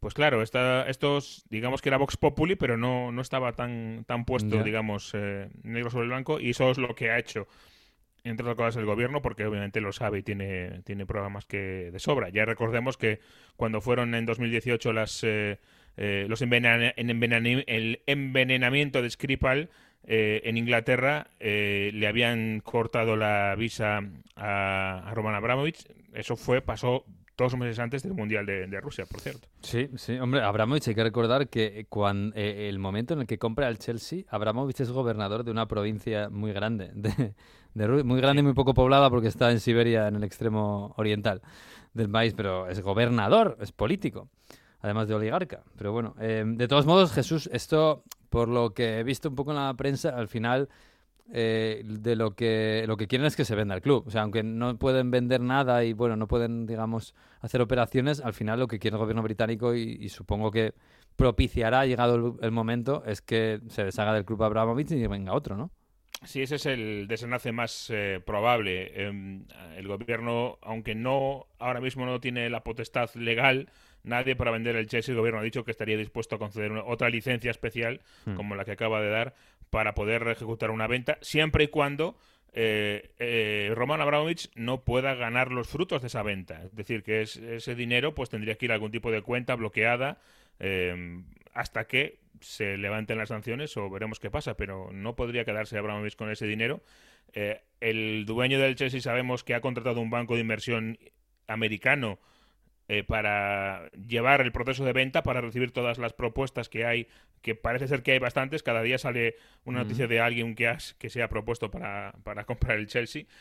Y dentro de mes y medio se espera que ese, mm, eh, ese proceso de búsqueda puede llegar a un fin. Una vez que se llegue a el comprador o compradores, entonces es cuando tendrán que pedir al gobierno británico la excepción especial para que puedan eh, venderlo. Y si no lo hacen, mala cosa, porque este permiso que tiene el Chelsea para jugar y para subsistir llega solo hasta el 30 de mayo. Ya. A finales de mayo se acabó el permiso y ya veremos después. Es decir, si hubiera que, eh, no sé, que aplazar un partido del Chelsea por coronavirus hasta junio, no pueden jugarlo.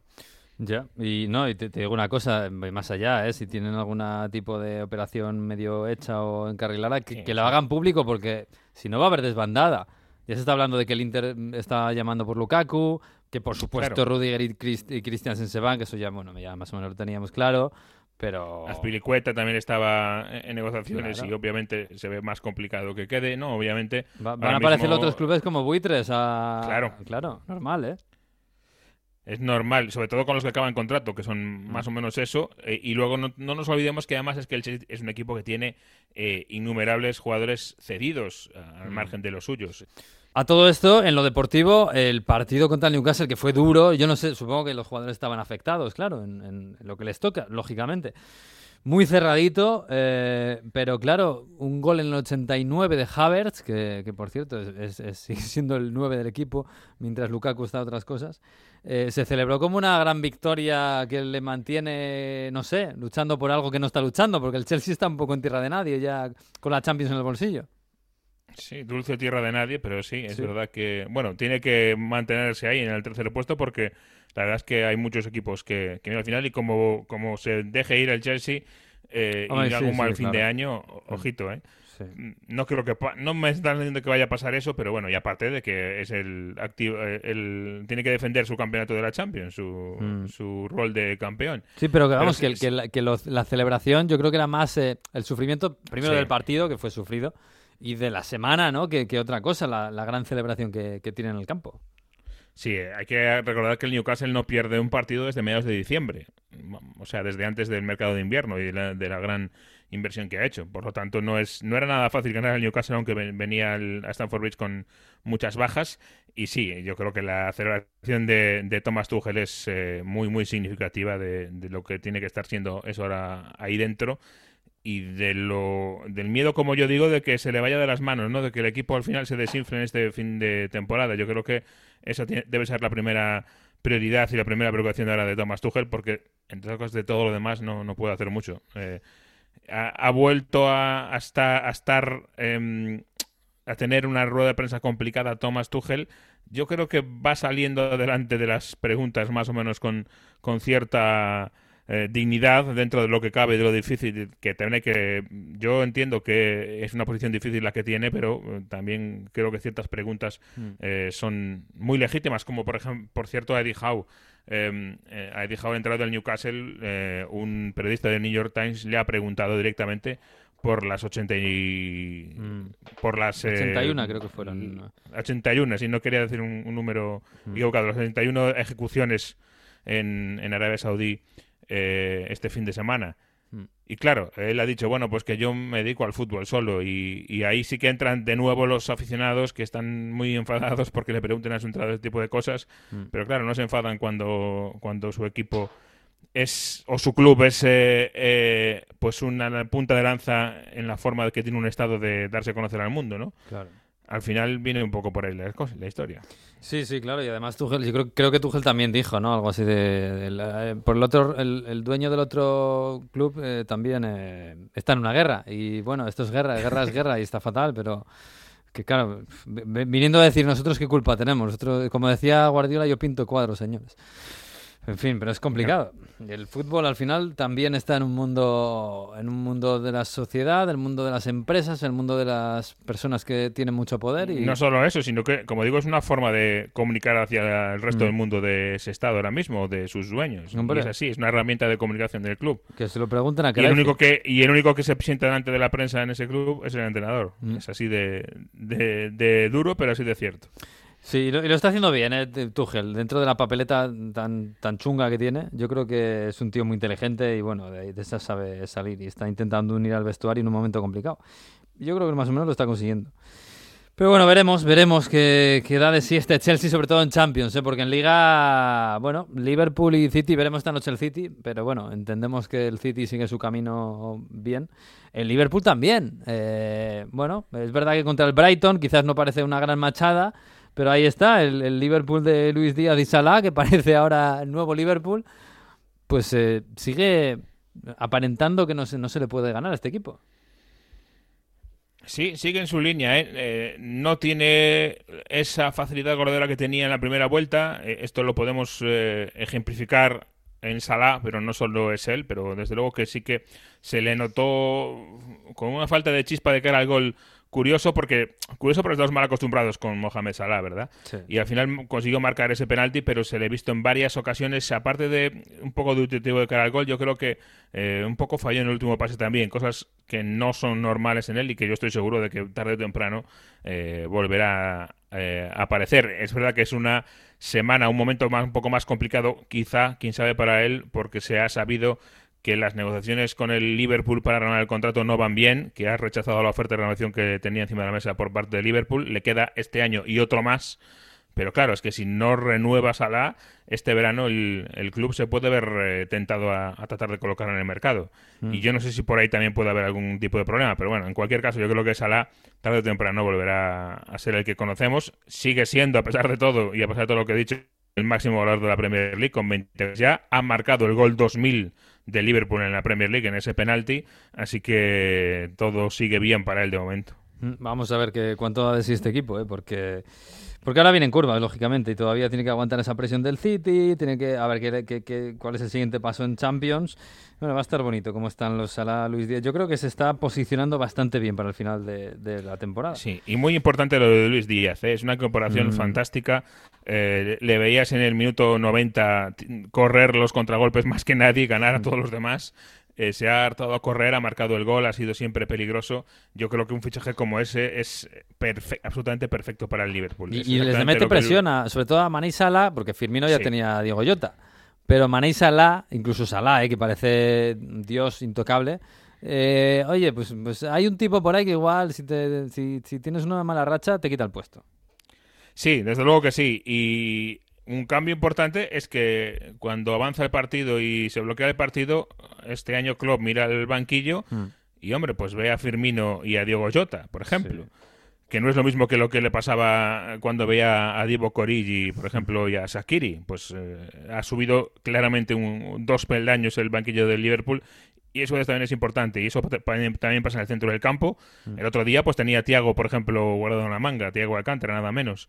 Con lo cual empieza a ser también un equipo que tiene fondo de armario. No llega al nivel obviamente del City, pero el Liverpool de 2019 que veíamos que es que jugaban los mismos siempre y 85 minutos cada uno, eh, y eso ya va cambiando. Eso también es importante. Pues sí, pues sí. Oye, y el Arsenal, ¿eh? Porque otro de los que no está fallando es el Arsenal, que, bueno, ya, ya lo hemos dicho muchas veces, ¿no? Hace poco ruido. Bueno, nosotros estamos haciendo ruido con el Arsenal, porque este año solo le ha ganado el City y el Liverpool. Y bueno, llega contra Leicester, eh, que no es un grande, desde luego, pero es un equipo complicado. Y oye, partido serio, 2-0. Odegaard a mí cada vez me gusta más, me parece que se siente más confiado en esa posición de media punta. Eh, Saka este fin de semana igual no estuvo tan brillante como el anterior, pero, pero bueno, aparece otra vez la cassette, que también se le echaba un poquito de menos. Oye, el Liverpool, el Arsenal, eh, ahí está, cuarto, que dices, solo le saca un punto al, al United, pero tiene que hacer partidos menos, con lo cual eh, el, el Es equipo que poco a poco está haciendo Arteta, oye, está francamente bien. ha sobrepasado a West Ham y a Manchester United, que eran los dos que han ido ocupando la cuarta plaza, sobre todo este año, pero le- es que tiene tres puntos, tres partidos menos que ellos jugados, que los dos, con lo cual hay una diferencia muy importante. Y yo creo que no es verdad, no es que haya hecho el equipo con muy poco, porque el Arsenal se ha gastado muchísimo dinero eh, este verano mm, para hacer su equipo en fichajes, pero es verdad que ha eh, tenido que hacer una reconstrucción muy dura. eh, el equipo, pues ves el 11 de hace de cuando llegó Arteta y el 11 de ahora y tiene muy poquito que ver, la verdad. Y aún así, pues ha conseguido poner unas bases, ¿no? Yo lo veo como poner unas bases de un equipo que tiene sentido, que es competitivo, que presiona bien, que, mm, que le ves que tiene sentido todo lo que hace este Arsenal. Y eso es algo que hacía muchos, muchos años que no veíamos, ¿eh? Y es que además que parece que empieza a tener un poquito más de, de dirección y de ritmo eh, en, en el mercado de fichajes cuando, cuando gasta dinero. Este, este mercado de invernal no le salieron, pero quiso fichar a Bruno Guimaraes, que está jugando bien en el Newcastle, y quiso fichar a Vlaovic. Eran sus dos grandes objetivos Bueno, de- está mal, ¿eh? No del invierno. mal tirado. no iba, ¿eh? No. Lo de Vlaovic era un poco más evidente, es verdad, no, no hay que ser tampoco... eh, Y más difícil también. y más difícil de conseguir, por eso no lo han conseguido, claro. En cuanto apareció la Juventus, Sí. se le sí. fue. Pero bueno, es verdad que, oye, quizás le falta alguna guindita, un, un crack o medio crack, y, y- y el, y el equipo daría un salto importante. Pero el equipo, digamos, el juego, el. Bueno, los jugadores de, digamos, clase media está cuajando y muy bien, y además gente joven, o sea que hay que echarle un ojo a este Arsenal. Bueno, eh, Jesús, sé que tiene mucha, mucho lío por ahí, creo que Sí. estás- tienes, tienes que buscar ahí eh, activos de los oligarcas en, en, en Londres. Sí. El otro día me, dije, me, si- me dijo un empresario español, me dijo, nada, no, se están yendo de España, pero nada, se, se van a, a Londongrado. ¿Cómo? Sí, Londongrado Londongrado. es algo que se habla. También eh, eh, Moscú en, en el Támesis, Moscow on Thames, también se dice mucho Ah, allí en Londres, que, que es verdad que es, es habitualmente o tradicionalmente un refugio. sí, sí. Es verdad, pero ya veremos si eso cambia o no. Por cierto, un abrazo a, a Víctor Horta, ¿eh? que lo ha pasado Ay. mal con la victoria en el último minuto de Newcastle. Sí, le- sí, del sí. Leeds se le veía llorando en el palco, pero Tremendo, Pero ¿eh? bueno. Qué grande Víctor Horta. Yo cuando veo una de estas del, del Leeds, que de vez en cuando se dan un, un gol en el último minuto, siempre estoy esperando el vídeo de- del palco. Porque sé que sí, va a sí, estar y- Víctor y, Horta. además ya lo saben los de la Premier y Hombre, lo que sí lo saben. siempre. sí, sí, sí. Y le Ha dicho gusta. Jesse March, el entrenador, que se acordará de ese gol de hoy en su lecho de muerte. Yo no sé si es un poco exagerado. Hombre, pero- igual, pero con el, dicho. con el fragor de la batalla se viene un poco arriba, no sé yo, ¿eh? Es un, es un gol que ni, ni salva ni te da nada, ¿eh? De momento para. Pero bueno, está bien, es un, es un gol que, que sí, que le da mucho aire y se necesita en el sobre todo después de la marcha de Bielsa, a ver qué tal van las cosas por allí. Que si quieres te quedas a escuchar la música de Mario, eso ya como tú veas. Y yo te, te doy permiso para que te vayas, no te preocupes. Yo me quedo, pero si me caen los cascos no pasa nada, ¿no? No, pa- no, se me no, no se lo cuento a Mario, no te preocupes. Abrazo, chao. Adiós.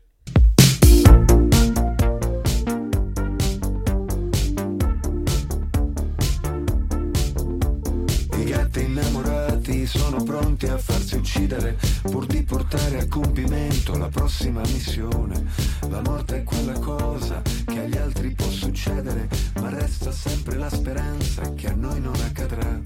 Tenendoti la mano mentre stavi partorendo sulla frontiera eterna tra il mistero e la paura, gettai uno sguardo fuori nella notte in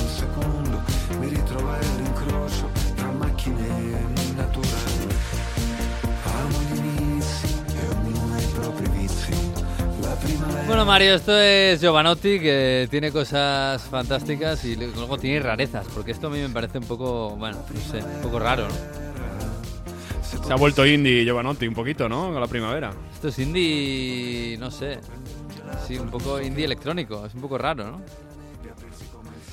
Eh, Giovanotti tiene estas cosas, sí, le gusta experimentar, se coge, se va un medio año a Sudamérica con la bici por ahí, escucha música, Cómo se pierde por ahí. A mí Y Giova- luego- Giovanetti me encanta, pero vitalmente, no, no Sí, como no, música. es, una pasada. I turchi pattugliavano il confine con la Siria e in Cina un pipistrello, forse a Malibu su Marte, dormiva a testa Bueno, entonces esto que se llama primavera, pues ha sido porque, porque sí, ¿no? Hombre, empieza, estamos ya cerquita de la primavera. El fin de semana que viene cambiamos la hora ya, ¿no? Yo creo que hay otra, otra, otro ambiente aquí en, eh, en esta parte del año. Yo- y en Italia se nota muchísimo el cambio de hora, ¿eh? En, eh, yo es algo que cuando estoy en España, Italia. Claro, porque en Italia digo- estáis con la hora de verdad, en, Italia, en España estamos con la hora mala. Entonces, Estamos en enero, febrero, que se hace de noche entre las 4 y las 5 de la noche. Y ahora ya, bueno, ya llegas a las 6 y hay algo de luz todavía. Ya. Ya cuando tengamos el cambio de hora, ya se nota muchísimo en el carácter de la gente. Además, aquí en Turín es eh, de verdad notable el cambio que hay. ¿eh? Ese cambio de, de- del horario de invierno al horario de primavera. Y además, Giovanotti ¿no? lo traía porque, bueno, esta canción ha salido hace un mes es, eh, de este año. Y Giovanotti está presentando. que a nivel de marketing que sale hasta en las publicidades de los estadios, el Jova Beach. Que es algo que nuestro co- compañero de Valencia, Víctor Yuk, ya sabes que no se pierde unos festivales, pero Sí. este tío Giovanotti se crea unos festivales de verano él solo por todas las playas más importantes de Italia, pero un festival que suena él, pone música, trae artistas invitados, pero es él mismo, no es un concierto, es solo un festival. Sea, id a buscar por YouTube, por redes sociales, lo que es el Jova Beach. Yo lo recomiendo bastante, es un fiestón de la leche y ya después decíamos, ha acabado ya el coronavirus, la pandemia, todo apunta a eso y, y se va a montar una fiesta, es- va a ser la segunda edición de esto Jova Beach, que, bueno, al que le guste Giovanotti y que quiera venir al verano a Italia, lo recomiendo porque es un... Yo no he estado, pero colegas que han estado y- y- y Víctor va a estar, me ha dicho, bueno, te lo pasas muy, muy guay. oh, el Jovavich, ¿eh? Amo gli inizi e ognuno ha i propri vizi. La primavera arriverà. Amo gli inizi e ognuno ha i propri vizi.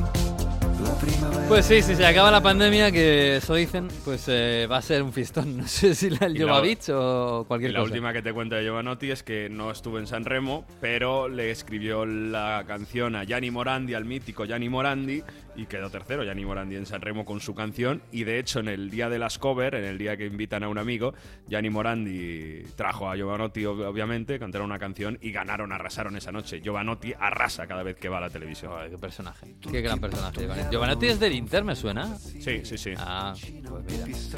Pues entonces esta semana estará un poco así, así, ¿no?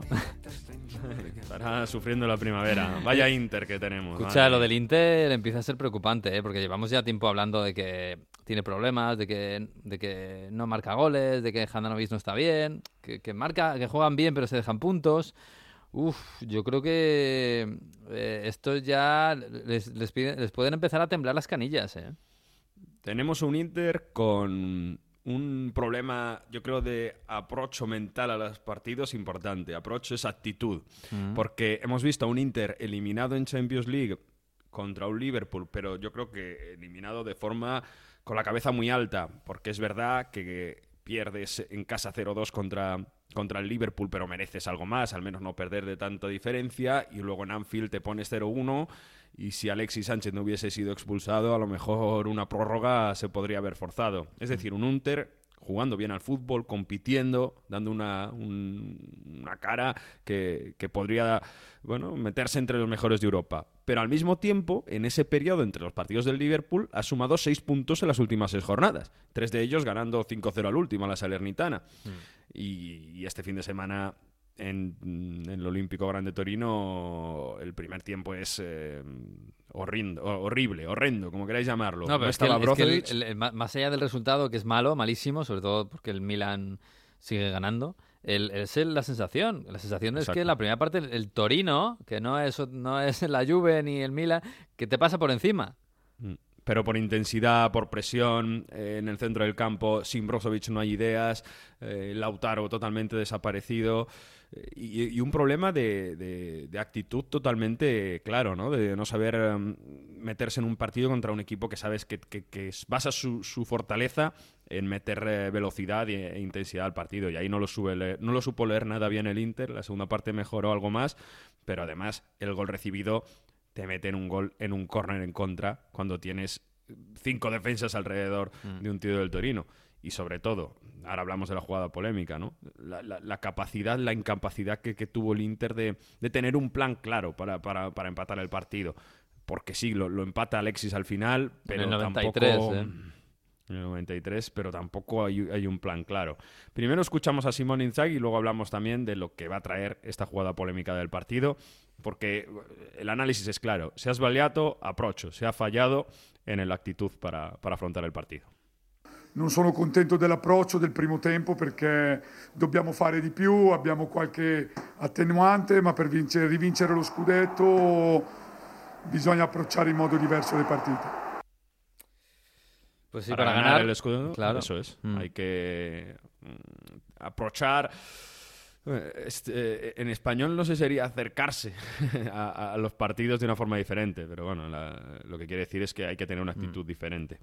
Y se salvó el Inter, se salvó el Inter porque en la primera parte ha ocurrido, ocurrió el error más clamoroso que yo he visto con VAR, al menos en los últimos dos años en, en- Italia y en Europa. Porque hay un penalti clamoroso, gigante, eh, extremadamente claro de Ranocchi a Velotti, que toca la pierna y luego el balón en una, en una buena acción del Torino. Y el árbitro Guida, pues eh, no lo vio o, o no, bueno, pensó que tocaba el balón y luego más a un O sea, árbitro yo- yo internacional. claro, yo entiendo, tampoco- el, entiendo el árbitro de campo porque no lo vea, porque es verdad que toca la pierna situado, y con ¿eh? esa pierna la que toca, toca el balón. Entonces el balón se desvía. Puede- puedo entenderlo que en el directo. Pero claro, ves la repetición y el VAR. falló clamoroso, Y además en. Italia que el VAR lo pita todo. Es que estábamos quejándonos incluso de que el VAR era hasta demasiado quisquilloso para algunas jugadas. Me estoy acordando del penalti del Juve Inter, ¿no? Claro, el de Alexandro. Y que, esto, eh, mm, no sé, se sale totalmente de, de lo que hemos visto todo el año.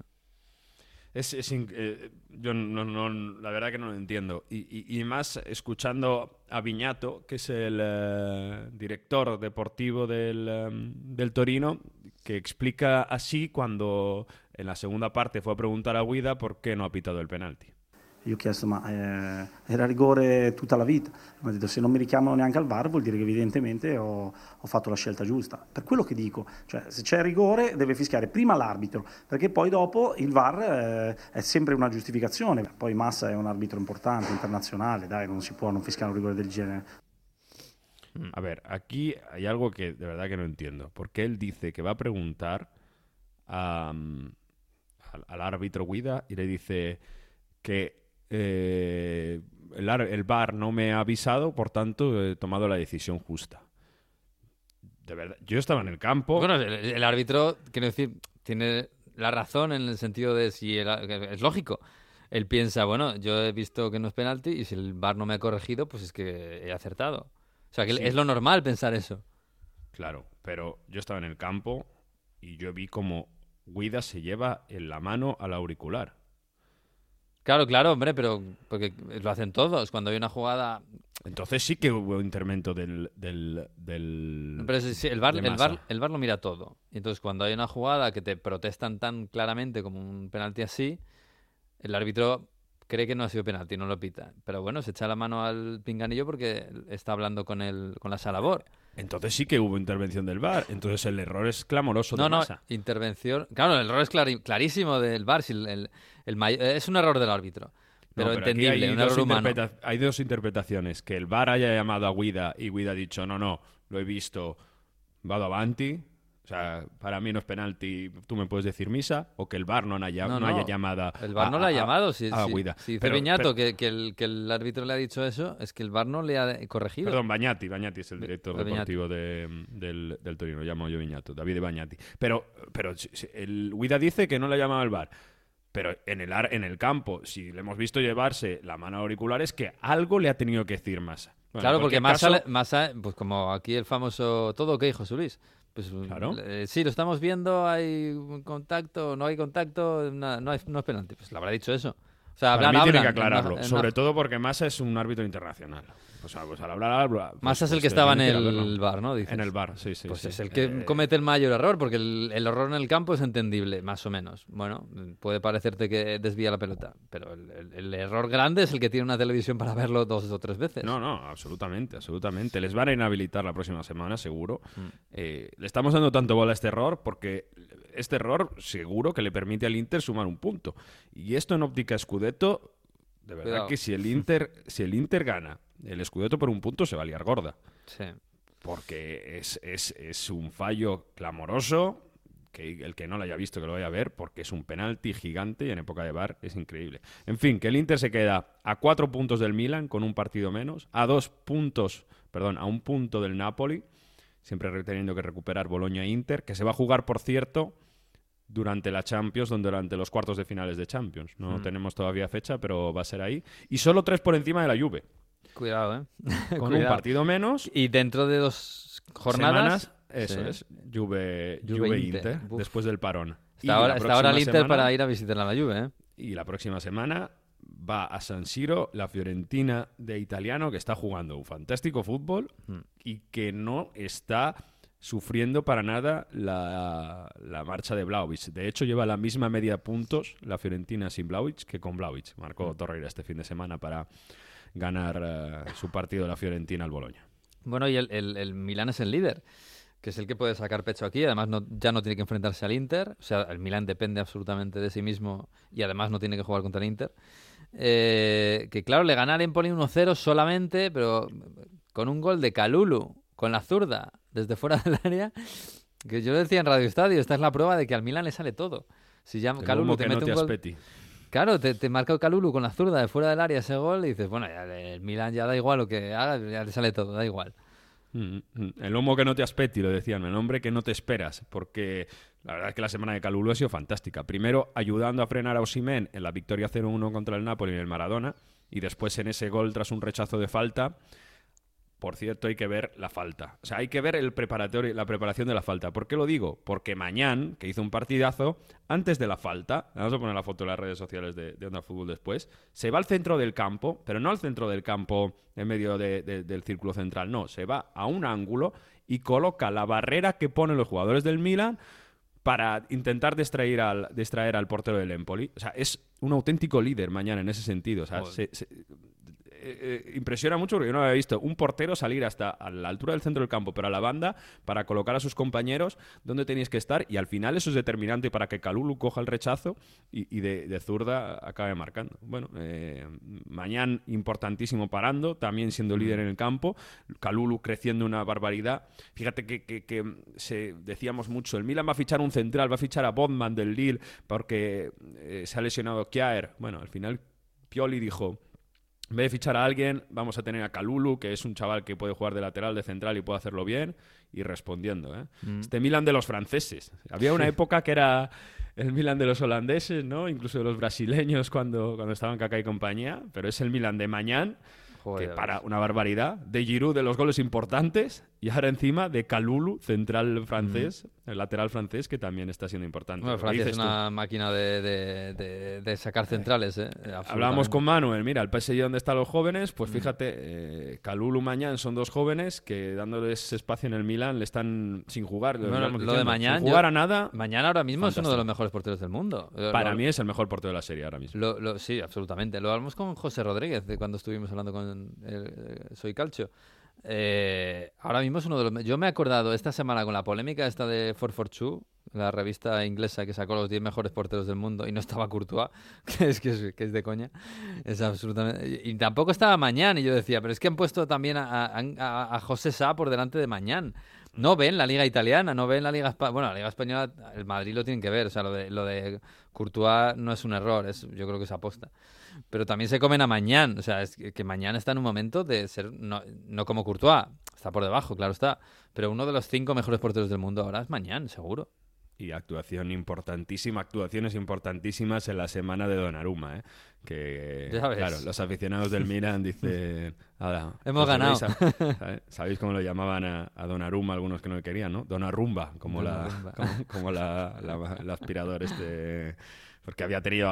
En el Milan tuvo fallos así clamorosos también. Uno contra la Sampdoria muy, muy, muy parecido Sí, y muy grave. Tuvo también. un final complicado, ¿eh? Donnarumma en el Es Milan. que es muy buen portero, pero a veces, pues eso, no parece que pierde la concentración. Sí. En fin, que el Milan ha salido ganando con mañana, está claro. Está claro, y está ganando la Serie. Bueno, como gane este Scudetto el Milan, eh, a Pioli hay que ponerle un monumento al, al lado de Capello y de Sacchi ¿eh? en, en San Siro. O sea, Yo esta semana, de verdad, que...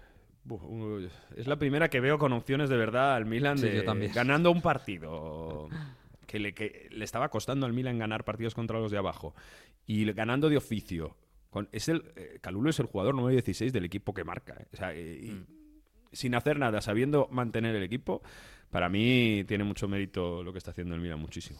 Bueno, y del Sampdoria 1 Juve 3, eh, más allá de lo que hemos contado de, de lo que prevemos del Juve- de la Juve contra el Villarreal, eh, ¿te quedas con algo? Eh, Este, este esquema raro que, sacó eh, vamos a ver si lo, si lo repite o no. Eh, buen partido de Morata con dos goles, sobre todo el segundo gol de Morata es muy buen gol, ¿eh? Que el, que el bueno, el, eh, el primero igual no tanto, quiero decir, es un penalti. Pero el segundo es muy buen gol, el de cabeza prácticamente sin ángulo. Eh, Es verdad que Falcone también pone algo de su parte, Sí, eh, pero hay que, hay que ir a rematar, hay que ir a rematar. Y me quedo con, con que a Allegri le, le tiene muy bien valorado a Morata. Y, y hablamos el sábado en Radio Estadio por la noche con, con Paco Reyes, la Juve así y Allegri así van a querer que, que Morata se quede más tiempo la Juventus. De hecho, la, información es que bueno, van a tratar, intentar negociar con, con el Atlético de Madrid en breve. Se habla de 25 millones de euros para intentar rebajar esos 35 que pide el Atlético de Madrid, intentar hacer que sea cesión con obligación de compra, a ver qué, qué acuerdos llegan, pero con eh, Dybala acabando contrato y con la sensación de que no sé si siguiera el Inter porque Marotta lo está tentando, pero que Dybala está complicado que, que- que se quede en estos términos. al Porque menos además ya han dicho que no le van a que no le van a dar lo que quiere, ¿no? No le van a dar los 8 millones de euros, ya que primero pedía 10, ahora 8. La Juve dice que como mucho 7. Y, y se iban a reunir este jueves pasado, al final todavía no se han reunido. Huele raro. Luego al final acaban renovando, pero tiene mala pinta. Entonces, bueno, Morata es, es hombre alegre. Y sobre todo es que es hombre alegre después de que dice estas palabras el entrenador de la Juve, que, que le valora como técnicamente uno de los mejores delanteros de, de Europa. Alvaro è un giocatore eh, di un livello tecnico eh, tra i primi in Europa e poi dopo si gioca a spalla alla porta e fa più fatica. Se gioca diciamo un po' defilato, che prende questa palla di in- incontro in diagonale e un po' più di spazi, diventa, diventa più bravo e mette in campo le sue, le sue caratteristiche, le sue qualità che sono tante. Destaca Allegri que cuando tiene que jugar de espaldas a portería pierde bastante y no porque no tiene sus características, pero cuando tiene espacio, cuando tiene eh, bueno, pues margen de acción y al contragolpe sobre todo, Sí, cuando puede correr. Mm. cuando puede correr se muestra determinante.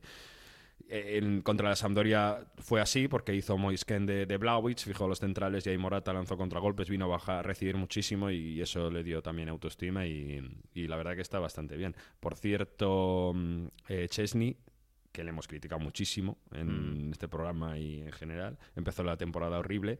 Tercer, para el tercer penalti consecutivo que para. Sí, y sí, sí. ha parado tres de cuatro que le han tirado este año. ¿eh? Así que llega bien Chesney por una posible tanda de penaltis contra el Villarreal este miércoles. Pues esperemos que no lleguemos a tanto, pero bueno, pero bueno, eso hay que tenerlo en cuenta. En fin, vamos a marcharnos ya.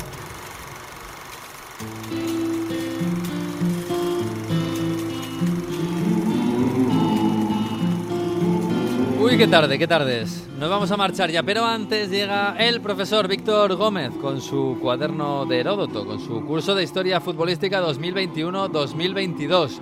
Hoy el penalti perfecto. Quizás todos los hinchas aficionados al fútbol estén de acuerdo en una sola cosa. El fútbol es imprevisible. Durante los 90 minutos no hay nada seguro. No hay ciencia exacta que pueda prever lo que sucederá en el terreno de juego.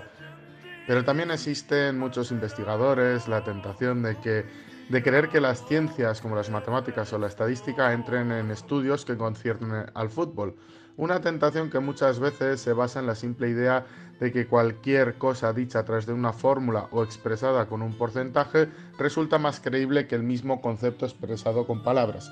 De esta manera, algunos investigadores de psicología esparcidos por el mundo han preferido ocuparse de la soledad del portero. Por ejemplo, en la Universidad de Hong Kong ah, publicó una investigación en la cual se explica estadísticamente que si el portero se mueve entre 6 y 10 centímetros del centro de la portería, dejando uno de los lados al descubierto, tendrá más posibilidades de parar el penalti lanzándose al lado opuesto. En cambio, compañeros de la Universidad de Exeter eh, sugieren que los porteros deben mirar las caderas del lanzador en el momento de golpear el balón para adivinar, hacia qué lado tirarse. Pero la investigación que absolutamente de- debe disipar cualquier duda de los lanzadores de penaltis fue financiada en previsión del Mundial de Alemania 2006 por los corredores de apuestas de la agencia Ladbrokes y realizada por el profesor David Lewis de la Universidad John Moore de Liverpool. El equipo de Lewis propone la siguiente fórmula matemática para el penalti perfecto: x más s más y partido 2 por 7 más i más 2b partido 4 más b partido v menos 1. En ella están incluidos todos los factores que influyen en un disparo, como el número de pasos, la posición del pie, el modo de golpear el balón, el tiempo de reacción del portero y alguno más. Aunque si no hemos sido capaces de entender o interpretar el valor numérico obtenido de esta fórmula, la respuesta sería algo así. Tiro a media altura a uno de los lados del portero con una carrerilla corta de entre 4 y 6 pasos, golpeo seco y velocidad entre los 90 kilómetros y los 104 kilómetros por hora. Además de escribir esta fórmula, Lewis propone como modelo de penalti perfecta, perfecto la pena máxima lanzada por Alan Shearer contra Argentina en el Mundial 98. Una pena que ese día Shearer se guardara el secreto y no dijera nada a sus compañeros Ince y Betty y eh, Inglaterra quedará eliminada en, eso- en esa clasificación por penaltis. Bujadín Boskov, siempre un filósofo, apostillaría diciendo que el penalti perfecto es aquel que se marca y el tío Buzja siempre tiene razón. Cuando el balón toca las redes, sea como sea, el gol modifica el resultado. Además, hay tantos penaltis extraños, imprevisibles, innovadores, locos, que evitarían cualquier ecuación o estadística. El sutil toque de Panenka, el penalti lanzado con los dos pies de Palermo, el penalti indirecto de Johan Cruyff y Jesper Olsen, el penalti con el pie contrario de Ezequiel Calvante, o el penalti realizado con el tacón por Francesco Totti en un entrenamiento. No hay ninguna duda, estas matemáticas no sirven para lanzar penaltis. Pues no, yo, Mario, yo la fórmula no la he cogido. Yo lo siento, no, No. soy de letras. sí. ¿Sabéis cómo, ¿Sabéis cómo se dice alopanenca en italiano, no? ¿Cómo? Cucchiaio. Ah, cucchiaio, sí. Bueno, Totti era un especialista del cucchiaio. Cucchiaio Totti, madre mía, madre mía. Sirer, qué bueno era Sirer, tirando penaltis y, de todo, tirando lo que le, le dabas una sandía y te metía un gol. En fin, Mario, un abrazo, ¿eh? Buena semana, buena Champions. Chao, chao, chao, chao. Bueno, nos despedimos, nos despedimos. eh, hasta la semana que viene, el próximo lunes a la una de la tarde en Onda 0.es y en todas las redes estará colgado el episodio 25 de Onda Fútbol. Madre mía, hasta aquí ha ido ya el 24 y además estará colgado gracias a Nacho García, que nunca le nombro y es imprescindible en la realización técnica. Disfruten de la semana que es otra vez de Champions. Sí, sí, sí, disfruten de la semana y del fútbol. Y adiós.